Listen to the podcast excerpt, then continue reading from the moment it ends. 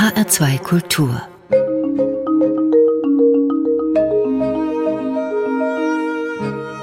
Doppelkopf mit Stefan Hübner und mit Heino Stöver von der Frankfurt University of Applied Sciences, der früheren Fachhochschule Frankfurt am Main. Herzlich willkommen.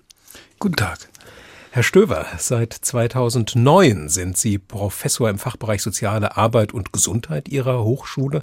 Sie gehören dem Lehrkörper als Sozialwissenschaftler an und als geschäftsführender Direktor des Instituts für Suchtforschung. Wie strukturieren Sie persönlich dieses doch sehr breite Tätigkeitsfeld? Ja, Suchtforschung ist kein klassisches Themengebiet, sondern Sucht ist auch ein allgemeiner Begriff, ein, auch ein problematischer Begriff für ähm, einen permanenten Wunsch, bestimmte Substanzen zu nehmen, um sein Gemüt, seine Gefühle, sein Verhalten mithilfe von bestimmten Substanzen zu steuern. Sucht ist da eine Art Endstadium. Es gibt viele Stadien, die problematisch sind, die es vorher gibt. Die müssen sich nicht verstetigen, die müssen auch nicht notwendigerweise linear in eine Sucht münden, sondern das können einfach Zwischenschritte sein, wo Drogen ein Mittel dargestellt haben, um Dinge zu bewältigen, die man anders nicht bewältigen konnte zu dem jeweiligen Zeitpunkt. Und auch die Sucht ist überwindbar. Insofern ist dieser Suchtbegriff vielleicht ein etwas zu platter, zu problematischer Begriff. Zumal es ja auch noch den Begriff der Abhängigkeit gibt. Wie verläuft da die Grenzlinie? Wie ist das zu definieren? Ja, also meine Vorbehalte gegenüber dem Suchtbegriff, obwohl mein Institut ja Institut für Suchtforschung heißt, äh, die Vorbehalte habe ich deshalb, weil es ein Alltagsverständnis von Sucht gibt. Und das ist bei den Illegalen, bei Heroin geprägt von Christiane F. oder bei Alkohol von Harald Junke. Und äh, mit diesem Alltagsbegriff werden eigentlich nur negative Dinge assoziiert. Also der lineare Weg in den körperlichen und psychischen Ruin. Und äh, das sind äh, eigentlich Klischees und die Fachwissenschaft, die muss sich absetzen von dem Alltagsverständnis von Sucht. Also es ist differenziert und wir müssen in unserer Fachlichkeit dieser Differenzierung Rechnung tragen und dürfen nicht diesen Alltagsbegriff Sucht verwenden, sondern wir können von Abhängigkeit reden, davon redet die Weltgesundheitsorganisation, aber der politisch korrekte Begriff heutzutage wäre Substanzgebrauchsstörungen und für Substanz können wir dann entweder Heroin, Alkohol, Cannabis oder Tabak einsetzen. Würde das nicht nach sich ziehen, dass man auch im Alltag auf eine Neudefinition des Begriffs der Sucht hinarbeiten muss? Wie sollte das besser aussehen? Mhm. Im Alltag tun wir uns ehrlich gesagt schwer gegenüber dieser psychischen Störung Sucht, nennen wir es nochmal so, eine nicht stigmatisierende und nicht diskriminierende Haltung zu entwickeln. Also wir sind doch allzu schnell bereit, der Sucht in Anführungsstrichen moralische, persönliche Verwerflichkeit und Charakterschwäche vorzuwerfen oder dem Süchtigen und ähm, wollen nicht so recht verstehen, äh, dass Sucht im Grunde genommen eine psychische Erkrankung darstellt, von der man in der Tat schwer loskommt, äh, wo es aber durchaus Lösungswege gibt, entweder mit professioneller Hilfe und oder Selbsthilfe. Wir sind im Alltagsdenken allzu sehr bereit, den Sack zuzumachen und jemanden als süchtig abzustempeln. Das nützt uns ganz schnell, weil wir dann eine Schublade haben, aber es nützt den Menschen nicht, die dann mit dieser Zuschreibung gefangen sind, beobachtet werden. Und das Gegenteil könnte sogar der Fall sein, dass Menschen dann in eine sich selbst erfüllende Prophezeiung Befreiung hineinrutschen. Ich bin ja der Kiffer, ich bin der Junkie und dann verhalte ich mich auch so. Und da müssen wir eigentlich sensibler werden. Wir tun uns eben schwer bei Erkrankungen, die man nicht sieht. Ein Beinbruch ist für alle sehr viel klarer und das ist ein Statement. Aber psychische Erkrankungen, da interpretieren wir sehr viele Dinge hinein, die aber wissenschaftlich da nicht hineingehören. Um das mal mit ein paar Zahlen zu untermauern, lässt sich schätzen, wie viele Menschen mit Suchtproblemen es im Moment in Deutschland gibt und wie sich das möglicherweise auch auf unterschiedliche Suchttypen verteilt? Mhm.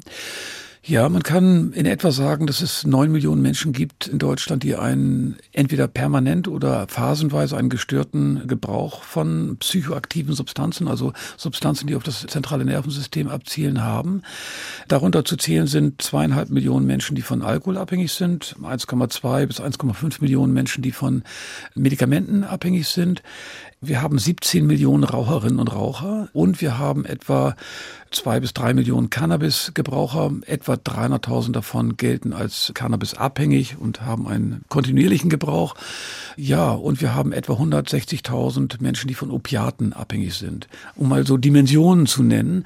Und daran sieht man ganz klar, dass Tabakabhängigkeit das absolut größte Problem bei uns ist. Dann kommt die Alkoholabhängigkeit und dann eben Medikamentengebrauch oder Missbrauch. Das sind so die drei größten problematischen Substanzklassen, die wir haben. Wir reden aber ganz viel über, eigentlich nur über die illegalen Substanzen. Hat sich denn die Corona-Krise auch auf dieses Sucht- und Abhängigkeitsverhalten der Deutschen ausgewirkt? Ja, es gibt äh, Zahlen vom Zentralinstitut in Mannheim, wonach der Alkoholkonsum hochgegangen ist. Ich selber würde das jetzt, glaube ich, nicht so hoch äh, schätzen. Das sind auch keine sehr signifikanten Zahlen. Aber natürlich das Thema Corona und äh, Lockdown zwingt uns, unseren Konsum und unsere Konsummuster zu überdenken, weil vieles, was wir geraucht, getrunken, geschluckt haben, ist außerhalb passiert. Und in dem Moment, wo wir es in die Familie, in unsere häusliche Umgebung tragen wollen, gibt es öfter Konflikte mit der Partnerin, dem Partner, mit den Kindern. Du kannst doch deinen Konsum mit deinen Arbeitskollegen jetzt nicht hier reintragen. Das Haus ist eigentlich alkoholfrei. Ähm, wieso kommst du jetzt dazu, Alkohol zu trinken? Also es sensibilisiert uns eigentlich, und das ist ja eine der vielen Chancen von Corona, die wir auch ergreifen müssen. Es sensibilisiert uns dafür, unsere Konsummuster zu überdenken, nämlich das, was auf dem Weg zur Arbeit, von der Arbeit weg, auf der Arbeit äh, passiert ist. Das geht eben im Lockdown nicht und äh, wir müssen uns eine andere Beziehung denken zu den Dingen, die uns Spaß gemacht haben oder die einen sozialen Gewinn gebracht haben. Und es ist eine Chance, den Konsum zu überdenken. Das ist jetzt bezogen auf die drei großen Massensüchte, Alkohol, Zigaretten, Medikamente. Wir haben jetzt natürlich auch die Menschen, die abhängig sind von Heroin und anderen ja harten Drogen. Für die hat sich der Alltag und das Leben durch die Corona-Pandemie auch verändert. Zumindestens am Anfang war das sehr stark sichtbar, weil unter den Reisebeschränkungen auch kaum noch Drogen geschmuggelt werden konnten, anfangs jedenfalls. Aber die organisierte Kriminalität und der Schwarzmarkt haben sich äh, sehr wohl dagegen organisiert.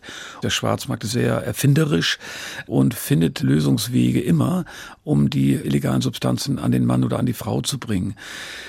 Wir hatten Schwierigkeiten mit der Drogenhilfe in manchen Orten, dass die eben nicht so gegeben werden konnte, wie man das gewohnt war. Auch Selbsthilfegruppen konnten sich zum Teil nicht treffen und haben online äh, Selbsthilfegruppen veranstaltet. Im Moment sieht es aber so aus, als hätte sich alles ein bisschen renormalisiert. Wie schätzen Sie denn jetzt unabhängig von Corona ganz allgemein den politischen Umgang mit dem Thema Sucht und Drogen ein? Bei dem, was ich bisher aus Ihrer Feder gelesen habe, hatte ich so den Eindruck, dass Sie damit nicht so hundertprozentig zufrieden sind und dass Sie da Verbesserungsbedarf äh, haben. Formuliert beispielsweise im Zusammenhang mit dem siebten alternativen Drogen- und Suchtbericht, der Anfang Oktober jetzt 2020 von Akzept e.V. und der Deutschen Deutschen AIDS-Hilfe herausgegeben worden ist. Akzept e.V., der Bundesverband für akzeptierende Drogenarbeit und humane Drogenpolitik. Was soll dieser Bericht im Speziellen leisten? Wofür braucht es den aus Ihrer Sicht? Ja, wir haben den alternativen Drogen- und Suchtbericht zum siebten Mal herausgegeben, also seit sieben Jahren, als Gegenentwurf, als Gegenöffentlichkeit zum Regierungsbericht der Bundesregierung. Deshalb, weil der Regierungsbericht äh, viele Fragen offen lässt, viele Themen nicht adäquat anschneidet und es gibt eine große Zahl von Expertinnen und Experten, die mit den Antworten, die auf manche Fragen gegeben werden, in diesem Bericht nicht zufrieden sind. Und um es mal deutlich zu sagen, die Bundesregierung und die Drogenbeauftragte der Bundesregierung ist eigentlich auf dem Drogen-, Tabak- und Medikamentenauge blind und fokussiert sehr stark auf den Bereich der illegalen Drogen. Das ist ja auch wichtig, aber wenn wir vom zahlenmäßigen Schaden für unsere Gesellschaft und für die Gesundheit der Menschen ausgeht, dann ist ganz klar, sind die Volksdrogen an allererster Stelle zu nennen. Und da brauchen wir Reformen im Zugang, im Umgang mit diesen Substanzen. Wir registrieren, dass wir 17 Millionen Raucherinnen und Raucher haben, quittieren das schulterzuckend, ohne Antworten zu haben. Wir stehen in Europa an letzter Stelle der Tabakkontrolle. Wir haben bis vor kurzem der Tabakindustrie Tür und Tor geöffnet und sogar einen roten Teppich ausgelegt, weil wir noch kein Werbeverbot hatten für Tabakprodukte als einziges Land in der EU. Wir haben 340.000 Zigaretten Zigarettenautomaten, damit sind wir Weltmeister, das gehört zum Stadtbild und verharmlost eben auch das Thema Tabak. Deswegen stehen wir eben an letzter Stelle der Tabakkontrolle, an 36. Stelle, um es mal ganz deutlich zu sagen, von 36 untersuchten Ländern. Und andere Länder machen das sehr viel besser. Also dagegen gibt es ganz viel Unmut unter Expertinnen und Experten. Das ist das eine. Und das zweite ist, wir haben eine parteipolitisch besetzte Stelle einer Drogenbeauftragten. Die gegenwärtige ist von der CSU. Und die politische Besetzung dieses Amtes führt dazu, dass viele Reformen nicht angegangen werden, weil die parteipolitischen Scheuklappen es verbieten. Ähm, um mal deutlich zu machen, das Thema Cannabisreform oder ein legaler Zugang zu Cannabis oder Einschränkungen beim Alkoholthema, das ist mit der CSU nicht machbar und also kommen Vorschläge auch nicht über die CSU-Scheuklappen hinaus. Und insofern gibt es dagegen auch ganz viel Unmut. Und unsere Forderung ist die, dass wir ein unabhängiges Expertengremium möchten, so wie in der Schweiz, in Spanien, in Frankreich, das über Reformen im Umgang mit psychoaktiven Substanzen bestimmt, entscheidet und wo wir uns sehr viel mehr Evidenz Basierung erwarten, also die Integration von wissenschaftlichen Daten oder auch von systematisiertem Erfahrungswissen, das in die Politik einfließen soll, statt ähm, Hauruck-Antworten zu haben, die parteipolitisch gefüttert sind und sehr selektiv und sehr ausgrenzend im Grunde genommen sind. Und dagegen wendet sich dieser alternative Sucht- und Drogenbericht. Ich habe schon ein paar Mal erlebt, dass Mitglieder von Oppositionsparteien den Bericht aus der Handtasche oder aus der Schultasche ziehen und damit argumentieren. Und das ist genau unser Ansinnen. Wir wollen politikgängige, politikfähige Vorschläge machen, keine utopischen Dinge fordern, sondern Dinge, die konkret angegangen werden könnten und verändert werden könnten. Und zum Teil ist das eben auch schon gelungen in manchen Landesparlamenten. Der Sozialwissenschaftler Professor Heino Stöver ist heute zu Gast im HR2 Doppelkopf und Sie haben natürlich auch Wunschmusik mitgebracht, Herr Professor Stöver, wie das im HR2 Doppelkopf so üblich ist. Was hören wir als ersten Titel? Ja, zuerst hören wir ähm, Going Underground von The Jam. Das liegt 40 Jahre zurück. Ich war in London ähm, und ähm, habe studiert und da kam diese neue, schnelle, sehr bewegende und berührende Musik raus und äh, das hat uns alle sehr beflügelt. Es ist seltsam, dass ich das nach 40 Jahren nochmal hören mag, aber es berührt mich eigentlich heute noch. Bitte.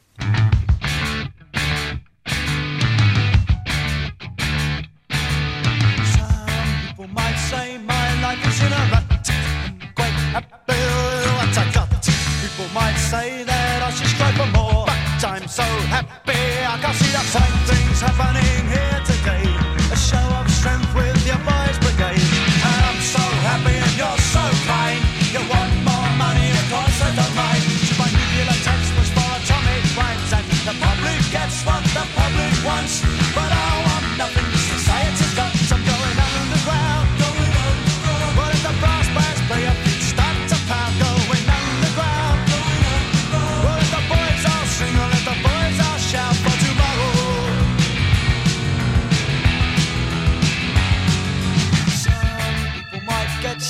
Pleasure to hate me. I've enough already on my plate.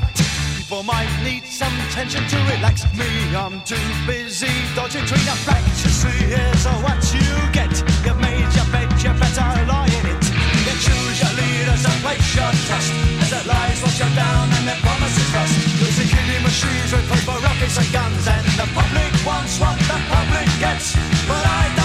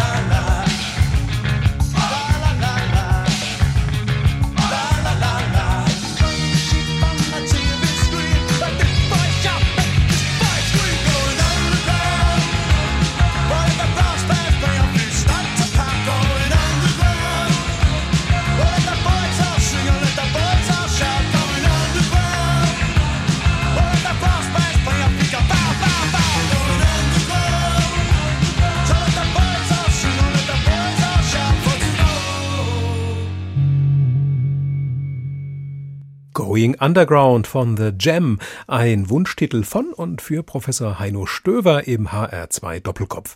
Als Sozialwissenschaftler Heino Stöver sind Sie einer der Köpfe hinter dem alternativen Drogen- und Suchtbericht und ähm, Sie haben mir im Vorgespräch gesagt, dass sich an dieser Thematik des Rauchens in einer besonderen Art und Weise entfalten würde, dass die Deutschen doch ein recht drogenaffines Volk seien. Woran machen Sie das fest? Ja, Deutschland ist ein relativ drogenaffines Volk insofern, ähm, weil wir bei den ähm, großen Substanzklassen äh, zu den Hochkonsumländern gehören. Also wir haben 17 Millionen Raucherinnen und Raucher. Das ist Platz sieben in der Global Burden of Disease, also was die absoluten Zahlen angeht. Und es gibt ja viele Länder, die sehr viel mehr Einwohner noch haben. Also in Deutschland rauchen überraschenderweise etwa 28 Prozent der erwachsenen Bevölkerung mit gegenteiligem Trend in den jüngeren Altersgruppen, glücklicherweise. Aber trotzdem Trotzdem, auch beim Alkohol sind wir Hochkonsumland. Es ist schon erstaunlich, dass wir mit mehr als zehn Liter reinen Alkohol der Gesamtbevölkerung pro Kopf und Nase tatsächlich im höchsten Bereich liegen, was den Alkoholgebrauch angeht. Und auch bei Medikamenten liegen wir sehr stark vor. Schmerzmedikamente, Beruhigungsmedikamente sind da top. Ähm, die Frage ist, warum ist das eigentlich so? Warum brauchen die Deutschen so viel Drogen? Und äh, meine These ist die, dass wir ein hochproduktives produktives Land sind, gemessen am Bruttosozialprodukt, am Austausch. Wir waren mal oder sind Exportweltmeister. Wir sind also ein sehr rühriges, emsiges Volk, das von früh bis spät unterwegs ist, um zu produzieren. Und um produzieren zu können, brauchen wir Substanzen, die uns hochbringen, wie Kaffee und Tabak. Und um runterzukommen und um uns zu reproduzieren, brauchen wir natürlich wieder am Abend Dinge, die uns runterbringen. Das Glas Rotwein oder das Feierabendbier und vielleicht auch ähm, ein paar Züge aus der Cannabispfeife. Was auch immer die Menschen präferieren, in allen Bereichen sind wir relativ weltmeisterlich. Sie sind jetzt ja ein Befürworter der Legalisierung von Drogen. Ja, ich würde es gar nicht mal Legalisierung nennen, sondern Regulierung, weil Legalisierung, damit äh, verbinden wir, glaube ich, immer die Trinkhalle, dass es dort ausgegeben wird an Minderjährige, an Jugendliche, an Heranwachsende. Ja, ich bin Befürworter zumindest eines legalen Zugangs zu Cannabisprodukten, wie das unsere Nachbarländer auch schon entwickelt haben. In Holland, äh, in der Schweiz ist es eine Ordnungswidrigkeit. In äh, Portugal geht man einen anderen Weg, da toleriert man den Besitz bestimmter Mengen. Aber in Kanada und in einigen US-Staaten geht man noch weiter. Da hat man den Zugang zu legalen Cannabis organisiert bis zu einer Unze. Und das ist tatsächlich etwas, was uns als Beispiel der kanadische Weg dienen kann. Wir haben ähm, jedes Jahr in etwa 200 bis 220.000 sogenannte Rauschgiftdelikte, die nur Mengen beinhalten zum Eigenbedarf. Also die Polizei verfolgt in immer größerem Maße und zwar zu 80 Prozent aller sogenannter Rauschgiftdelikte Konsumierende und das kann nicht sein. Die Polizei hat eigentlich einen anderen Auftrag, die großen Händlerringe zu sprengen und dazu kommt es eigentlich immer weniger, weil der Anteil der Delikte im Konsumbereich stetig zunimmt. Wir haben ein Allzeithoch von sogenannten Rauschgiftdelikten letztes Jahr 2019 von 360.000 Delikten. Das ist ganz viel Arbeit für die Polizei und für die Gerichte anschließend und in vielen Bereichen sind es wie gesagt kleine Grammbereiche, wo das Verfahren eingestellt wird. Insofern denke ich, ein Großteil der Delikte können wir ähm, aufgeben, wenn wir einen legalen Zugang zu Cannabis-Produkten organisieren und der Polizei nicht den dreckigen Job überlassen, eine Kontrolle ausüben zu können. Das kann sie leider nicht. Jetzt beschäftigen Sie sich ja nicht nur mit der ja, Legalisierung, Heino Stöver, von Drogen, sondern Sie beschäftigen sich auch mit Ersatz Lösungen für den Drogenkonsum, Ersatzlösungen, die optimalerweise auch eine bessere gesundheitliche Verträglichkeit mit sich bringen. Eines der großen Themen, in dessen Zusammenhang einem Ihr Name immer wieder begegnet, ist das Thema des Rauchens. Da beschäftigen Sie sich sehr intensiv mit den E-Zigaretten als eine Möglichkeit, sich vom Rauchen zu entwöhnen und die Gesundheit zu schonen. Was macht denn die E-Zigarette gesundheitsfreundlicher als die klassische klassische Zigarette? Na, gesundheitsfreundlich ist die E-Zigarette nicht. Als solche würde ich sie nie bezeichnen, aber sie ist weniger gesundheitsschädlich und zwar erheblich weniger gesundheitsschädlich als die Verbrennungszigarette. Die Verbrennungszigarette ist sozusagen, wenn man das in einer Skala mal sieht, die gefährlichste Form der Nikotinaufnahme, weil wir über 70 kanzerogene Stoffe äh, inhalieren äh, bei der Tabakverbrennung. Und das ist eben bei der Erhitzung, äh, die wir bei Tabakerhitzern oder auch bei E-Zigaretten sehen, nicht der Fall, sondern da wird im Grunde genommen das Liquid erwärmt, aber nicht verbrannt. Und das macht den entscheidenden Unterschied, so dass Fachleute heute einen Konsens haben, dass die E-Zigarette und auch die Tabakerhitzer 95 Prozent weniger schädlich sind als die Verbrennungszigarette. Dahinter steckt die Philosophie der Schadensminimierung. Beim Tabak und früher auch bei anderen Substanzen haben wir eigentlich immer gesagt, äh, Abstinenz ist das ultimative Ziel und wir formulieren keine Zwischenziele. Weil wenn wir sagen, weniger rauchen, dann würden wir ja unser schönes, hehres Ziel sozusagen verderben und die Menschen würden da gar nicht mehr hinkommen wollen. Das ist natürlich nicht so. Aber wenn wir ständig Menschen nur mit dem Maximalziel konfrontieren, dann schrecken wir ganz viele Menschen ab, die das nicht können. Und gerade Rauchen ist tatsächlich eine sehr hm, heimtückische, eine sehr komplizierte Abhängigkeit, von der viele Menschen große Mühe haben, loszukommen. Ich selber auch. Ich war auch Raucher in jungen Jahren, habe auch mehrere Anläufe gebraucht und habe erst über die Geburt meiner Tochter sozusagen dann heimlich aufgehört zu rauchen, bis ich mich dann geoutet habe und ich fest genug war und es dann allen anderen erzählt habe. Und da kann die E-Zigarette ein Zwischenschritt sein in Richtung Totalausstieg aus der Nikotinaufnahme oder auch aus dem Dampfen. Was macht denn die Abhängigkeit des Rauchens so kompliziert, wie Sie es eben bezeichnet haben? Ja, die Abhängigkeit äh, vom Rauchen geht weit über die Nikotinaufnahme hinaus. Natürlich kann, hat Nikotin das Potenzial, abhängig zu machen, aber die Abhängigkeit ist komplizierter, weil sie äh, verbunden ist mit vielen Ritualen, mit dem haptischen, etwas zwischen den Fingern zu haben, mit dem oralen, mit dem olfaktorischen, mit dem Geruch, mit dem Ritual der Geselligkeit die Abhängigkeit geht über die äh, reine Nikotinaufnahme hinaus. Deswegen sind ja auch Nikotinpflaster und Nikotinspray und Kaugummis so wenig hilfreich. Sie helfen einigen Menschen, aber schon die E-Zigarette hilft doppelt so vielen Menschen, vom Rauchen wegzukommen, weil das Nikotinpflaster, und selbst wenn es ein Ganzkörperpflaster wäre, hilft den Leuten ja nicht völlig raus, sondern sie haben nach wie vor Bedarf an dem Oralen und an dem Haptischen. Was bliebe denn bei der E-Zigarette von den skizzierten Risiken Risiken noch erhalten? Durchaus kann es zu Reizungen der Atemwege führen. Ähm, es kann, wenn Bronchialkrankheiten vorliegen, auch zu weiteren Beeinträchtigungen führen. Aber in der Regel, wenn Menschen daran gewöhnt sind, wir haben dazu einen Ratgeber entwickelt, der mittlerweile in der dritten Auflage erschienen ist, wenn Menschen daran gewöhnt sind, erleben es viele als wirklich tolle Erleichterung und Verbesserung ihrer physischen Konstitution, weil die äh, negativen Effekte der Verbrennungszigarette tatsächlich weggefallen sind. Also kann man sagen, die früher belächelte E-Zigarette, die hat mittlerweile ihren Durchbruch geschafft und sollte künftig einen ganz speziellen therapeutischen Funktionsanspruch erfüllen? Ja, sie kann als eine Art Ersatztherapie betrachtet werden, mit dem Ziel natürlich auch daraus auszusteigen langfristig. Äh, aber solange es das nicht geht, ist sie zumindest schon mal weniger gesundheitsschädlich.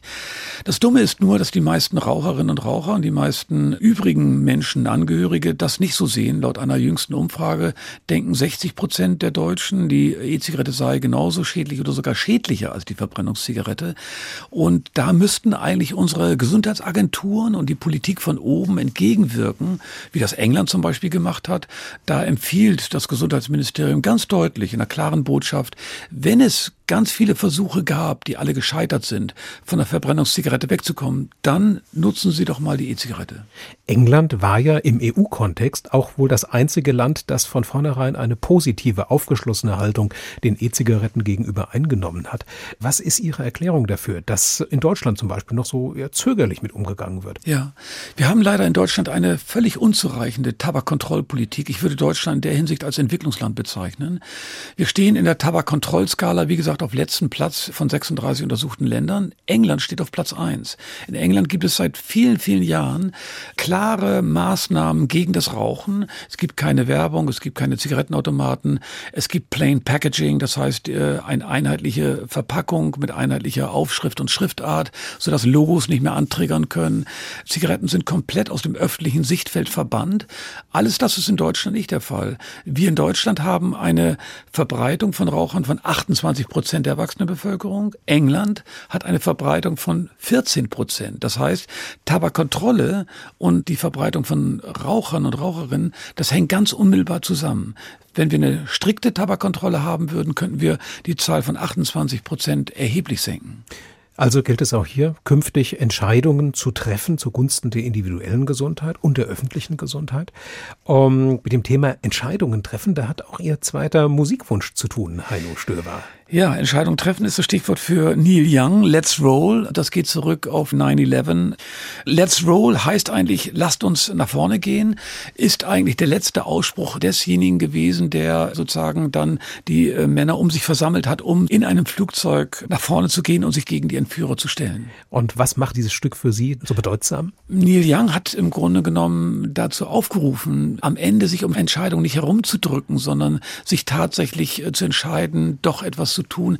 Wenn es hier nur eine symbolische und eine Signalwirkung am Ende hatte und keine bedeutende Wirkung, um das Ende abzuwenden, ist es doch unser permanenter Aufruf, uns gegenüber Tendenzen zu stellen, die unsere Freiheitsrechte, unsere Menschenrechte untergraben wollen.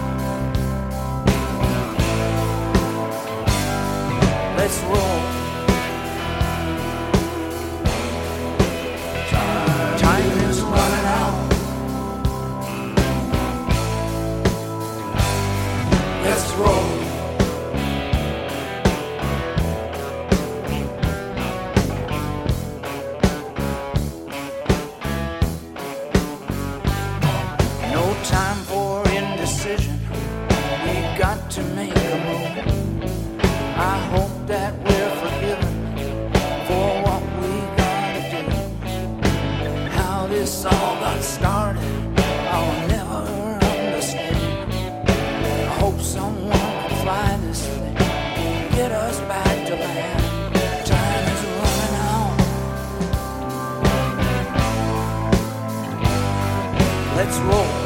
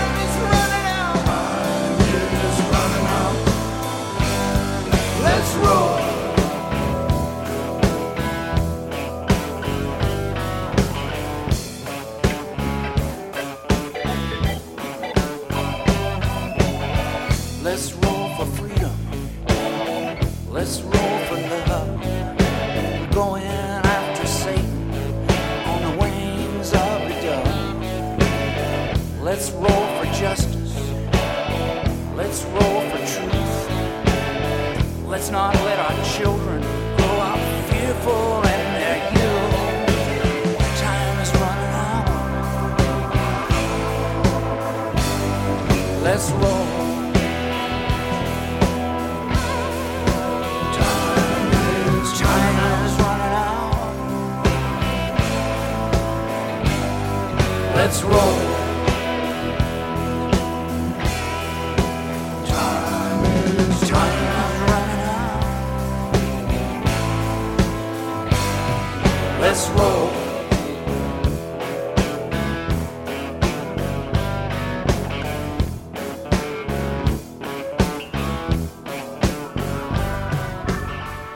Neil Young, Let's Roll im HR2 Doppelkopf. Heute mit dem Sozialwissenschaftler und Suchtforscher Professor Heino Stöver von der Frankfurt University of Applied Sciences und mit Stefan Hübner. Herr Stöver, während wir Neil Young gerade lauschten, sagten Sie, ja, diese Musikwünsche, die Sie heute mitgebracht hätten, die wären doch auch sehr stark durch Ihre persönliche Biografie, speziell durch Ihre Herkunft beeinflusst. Woran haben Sie da gedacht? Naja, ich denke daran, dass ich äh, aus einer Arbeiterfamilie stamme. Und da lag er mal auf dem Plattenschrank Karel Gott oder die Original Oberkreiner. Und das war natürlich etwas, womit wir Jugendlichen nichts anfangen konnten. Und daraus hat sich auch ein anderer Musikgeschmack entwickelt, der sozusagen Karel Gott als Inbegriff des Bürgertums sah, was so fassadenhaft verklebt war. Und dagegen hat sich natürlich auch äh, mit den Jahren der Studentenunruhen und der gesellschaftlichen Umwälzung ab 68 ähm, sehr viel verbunden. Hat denn diese Herkunft aus einem Arbeiterumfeld, hat das auch einen Einfluss darauf gehabt, dass Sie das Thema Süchte und Abhängigkeiten als ja, Ihr Lebensthema entdeckt haben? Haben Sie da schon Beobachtungen gemacht als junger Mensch, die Ihnen da zu denken gaben? Ja, also Drogengebrauch und vor allem Alkoholgebrauch und Tabakgebrauch war eigentlich in der Verwandtschaft oder in dem ganzen Viertel, in dem ich aufgewachsen bin, viel, viel präsenter, als das heute in den meisten Stadtvierteln oder Familien ist. Ähm, es war wenig problembeladen. Alkoholkonsum und auch ziemlich exzessiv auf ähm, Geburtstagen, Schützenfesten, das war schon sehr wenig problembeladen. Dazu kam in der Nachbarschaft ein Fall eines jungen Mannes, der Heroin Heroin begonnen hatte zu nehmen und der dann auffällig wurde, was mich alles so ein bisschen wahrscheinlich auch neugierig gemacht hat. Und ich habe mich dann stärker in einem Studienprojekt damit befasst. Das war, glaube ich, der Kernauslöser meiner ganzen Beschäftigung. So ein Jahr lang in einem Projekt habe ich mich bewegt in Rotterdam, Amsterdam, Glasgow, Edinburgh, London und Berlin und Bremen. Und da haben wir jeweils auch gewohnt in diesen verschiedenen Städten bei anderen Studierenden und haben ja in den Ländern Drogenpolitik und Drogenhilfepraxis studiert. Und das Drogenthema in verschiedensten Facetten hat mich da nicht mehr losgelassen. Aber es war jetzt auch für einen jungen Mann im Bremer Arbeiterumfeld der 60er Jahre ja jetzt nicht ganz selbstverständlich zu sagen, hier, ich gehe auf die Universität, ich studiere und strebe eine akademische Karriere an. Was hat das für Sie attraktiver gemacht, als beispielsweise in die Sozialarbeit zu gehen? Also niemand in meinem Umfeld hatte einen akademischen Abschluss oder sogar Abitur oder geschweige denn mittlere Reife. Meine Mutter war Flüchtling aus dem heutigen Polen und hat dann hier aufgebaut und gemacht und Häusle bauen und viele andere Dinge. Und insbesondere sie hat mir so eine Aufstiegsorientierung vermittelt von Wissen ist Macht, aber auch, dass aus mir mal was anderes werden sollte als Kohlenschlepper oder Bauarbeiter oder sonst irgendetwas. Und das habe ich, glaube ich, ziemlich früh, obwohl ich mich lange auch da, glaube ich, gegen gewehrt habe, begriffen, dass ich mich entwickeln muss, um mehr Chancen zu haben im Zugang Zugang zu attraktiven Berufen. Und das hat dann irgendwann gewirkt, sodass ich studiert habe nach der Kriegsdienstverweigerung und tatsächlich eher ja den wissenschaftlichen Aspekt abdecken wollte, eher als den pädagogischen, weil der schien mir so klar zu sein, während es noch viele Geheimnisse zu entdecken gab im wissenschaftlichen Bereich. Aber das macht auf mich den Eindruck, dass Sie von Beginn Ihrer Studienzeit an sehr stark auch selbst motiviert waren, diesen eingeschlagenen Weg, so gut es irgendwie geht, zum Erfolg zu führen und möglicherweise erklärt sich darüber auch, dass Sie heute sowohl auf nationalen wie auf internationalen Parketten sehr viel beschäftigt unterwegs sind. Sie sind der Professor an der Frankfurt University of Applied Sciences. Sie beraten bzw. berieten internationale Organisationen. Sie sind mit Ministerien von Armenien bis Estland im Kontakt. Da fragt man sich, wie kriegt man das Ganze strukturiert und gestemmt? Also ich glaube, dass wiederum so ein äh, Herkunftsweg entscheidend war, ein hohes Maß an Selbstdisziplin zu entwickeln. Und das hat dazu geführt, dass ich meine Neugierde befriedigen konnte über verschiedene Jobs, die ich eben für auch internationale Organisationen gemacht habe, wo mir meine, das Austausch ja sehr zu Pass gekommen ist. Da bin ich zum ersten Mal so richtig rausgekommen aus meinem kleinen Kretzel. Ähm, also meine Eltern haben nie Urlaub gemacht, sondern haben im Urlaub gearbeitet. Also insofern kannte ich von der großen, weiten Welt relativ wenig. Aber dieses Projekt war die Gelegenheit, andere Städte auch intensiv kennenzulernen. Wie gesagt, Rotterdam, äh, Amsterdam, Edinburgh, Glasgow und London und Berlin und in Bremen, haben uns dann in den Städten orientiert. Dann haben wir uns hingesetzt in Bremen und haben einen eigenen Arbeitskreis dazu äh, gegründet, der auch sozusagen der Startschuss für meine praktische berufliche Laufbahn war. Also das waren so Fügungen, die ich dann so hab laufen lassen und wo ich mich eigentlich nur engagieren brauchte. Als junger Mensch mit Interesse an Drogen und Drogenpolitik und dann in Amsterdam, haben Sie da über das Rauchen hinaus möglicherweise auch noch das eine oder andere Mal im Selbstversuch ausprobiert? Doch, es gab etliche Selbstversuche und auch etliche gute Erfahrungen. Es gab auch schlechte. Glücklicherweise habe ich nie Stärkeres probiert oder Dinge, die vielleicht größeren Schaden angerichtet hätten, sondern bin immer bei Cannabis geblieben und das hat mich schon so ein bisschen auch geprägt, klar. Es war viel Neugierde, Ausprobieren, auch Jungenhaftes dabei, etwas über Grenzen zu gehen und äh, das alles zusammen hat mich natürlich auch weiter motiviert.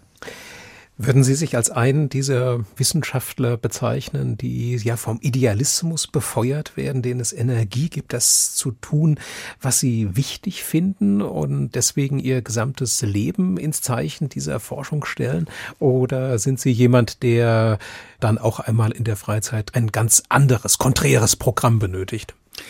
Ich glaube, ich bin äh, so einer von der ersten Sorte, äh, wo ich sagen würde, ich habe einen langen Atem. Viele hatten den nicht, die mit mir äh, gearbeitet, gekämpft, gestritten haben. Ich habe versucht, in diesem Arbeitsfeld möglichst viele unterschiedliche Facetten zu bedienen. Also, dass ich mich um gendersensible Drogenarbeit gekümmert habe und das Thema Gender in den Vordergrund gestellt habe. Oder ich habe mich um sozioökonomische Ursachen von Sucht äh, gekümmert oder um HIV-Aids, TB-Prophylaxe, also was auch immer. Ich habe mich um Gefängnisse Buße bemüht oder Hilfe für marginalisierte Menschen, die am Rand stehen und die kaum eine eigene Lobby haben. Das hat mich, glaube ich, sehr stark geprägt und äh, ich glaube, ich habe einen langen Atem. Vielleicht ist es auch einfach Ideenlosigkeit oder Mutlosigkeit, in ein völlig anderes Gebiet zu gehen und auszusteigen, kann auch sein. Aber ich würde es schon mal positiver sehen. Ich bin Verfechter der Aufklärung. Ich glaube an daran, dass wir uns mit Einsichten, Erkenntnissen auch weiterentwickeln können, dass wir die Gesellschaft verändern können, in Hinblick auf Patientenorientierung, Verbraucherschutz, Jugendschutz und viele andere Dinge, Lebensqualität, die wir eigentlich erreichen wollen mit unseren Arbeiten. Wir kommen zum dritten Musikwunsch, Heino Stöver. Led Zeppelin steht auf der Playliste. Mit welchem Titel und warum? Ja, das war Whole Lotta Love von Led Zeppelin 2, dem zweiten Album. Das war meine erste LP und äh, etwas, was den Plattenschrank meiner Eltern um etwas Exotisches bereichert hat. Also meine Eltern konnten da also nichts mit anfangen. Aber es gab so Sternstunden. Ich weiß, wie ich mal von der Schule samstags nach Hause gekommen bin und jemand hatte mir erzählt, wie ich BFBS im Radio einzustellen hatte, also British Forces Broadcasting Service. Und da wurden die Top-Sachen aus England gespielt. Und irgendwann war Led Zeppelin angesagt. Ich legte die Platte auf und das Lied hat etwas sehr energetisierendes, etwas sehr bewegendes Bewegendes bis heute gebracht. Einerseits. Und das zweite ist, äh, diese Gruppe Led Zeppelin ist äh, auch ein Musterbeispiel für Männerfreundschaft. Also die vier haben es geschafft, lange Jahre ganz wilde Dinge zu machen, haben sich auch sehr stark verändert. Und als dann der Schlagzeuger John Bonham gestorben ist, hat man sich einfach aufgelöst, obwohl die Konzerte, die anstanden, schon ausverkauft waren und äh, man viele Dinge noch weiter hätte machen können und noch viel Geld hätte verdienen können, war es mit der Männerfreundschaft dann so, dass man gesagt hat, nee, ohne ihn spielen wir einfach nicht weiter. Wir drei verstehen uns hervorragend, wir machen auch eigene Dinge, aber die Gruppe hat eben alle vier ausgemacht und äh, jetzt fehlt jemand und jetzt machen wir nicht weiter.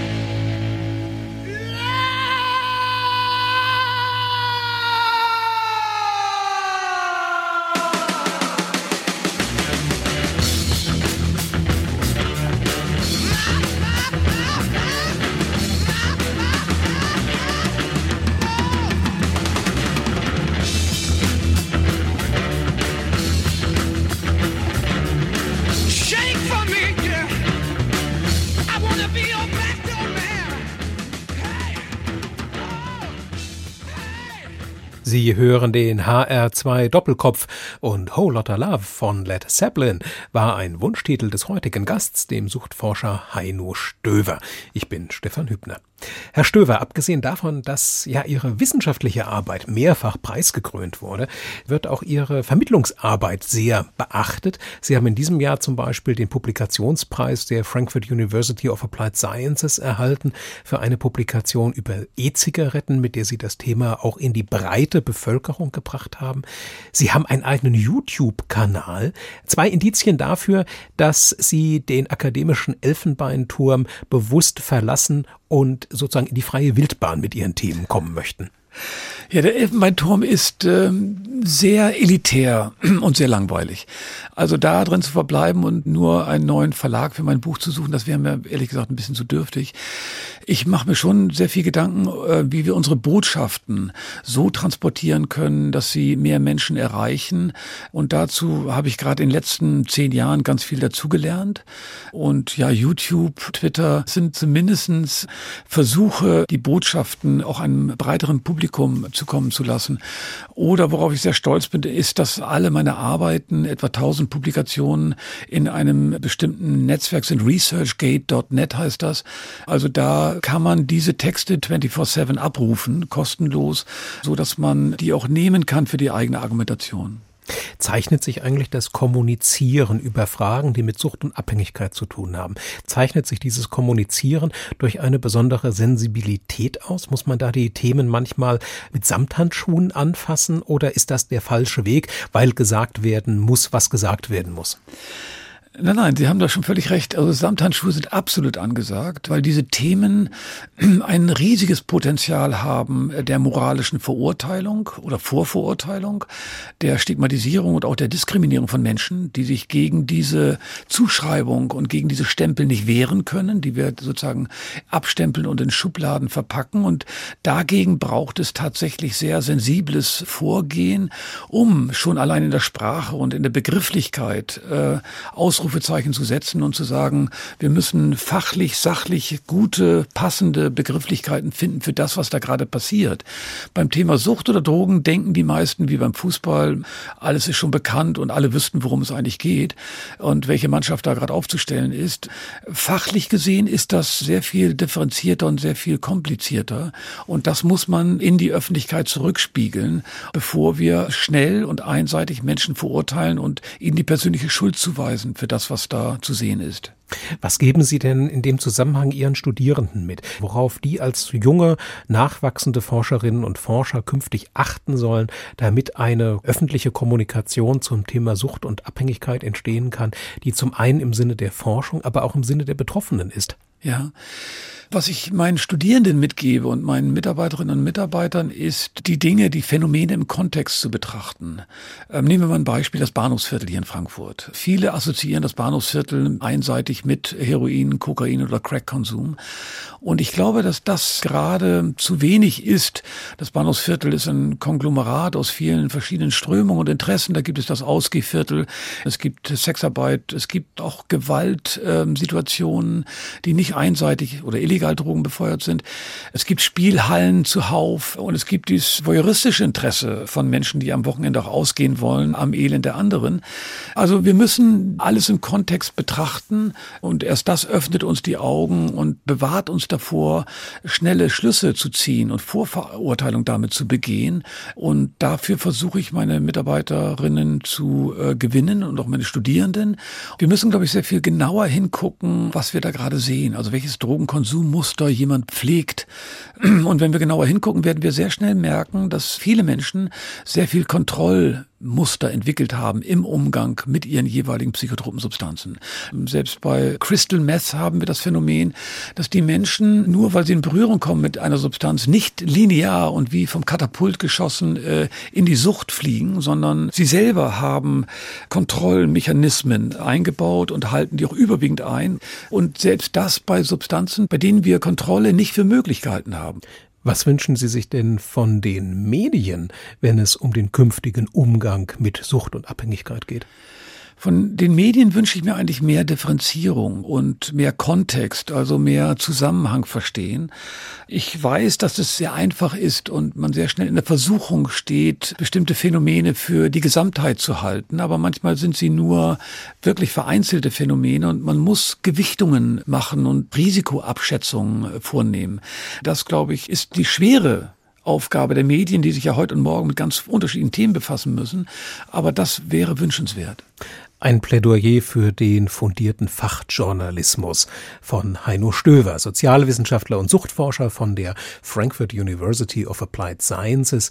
Er ist heute zu Gast im HR2 Doppelkopf. Ja, und dessen Zeit ist nun vorüber. Wobei natürlich noch ein letzter, ein vierter Musikwunsch bleibt. Das ist äh, von den Beatles A Day in the Life und äh, das ist für mich ein ganz guter Ausdruck von Innehalten, eine Draufsicht über das, was da gerade geschieht, mit ein bisschen Abstand und das tut uns allen, glaube ich, sehr, sehr gut. Und dieser Titel, der begleitet uns gleich ins weitere Programm auf HR2 Kultur und zwar in einer rein instrumentalen Fassung mit Michael Fix und der Winterbreak Guitar Group. Ich danke Ihnen, Heino Stöver, dass Sie heute in den HR2 Doppelkopf gekommen sind und es verabschiedet sich Stefan Hübner.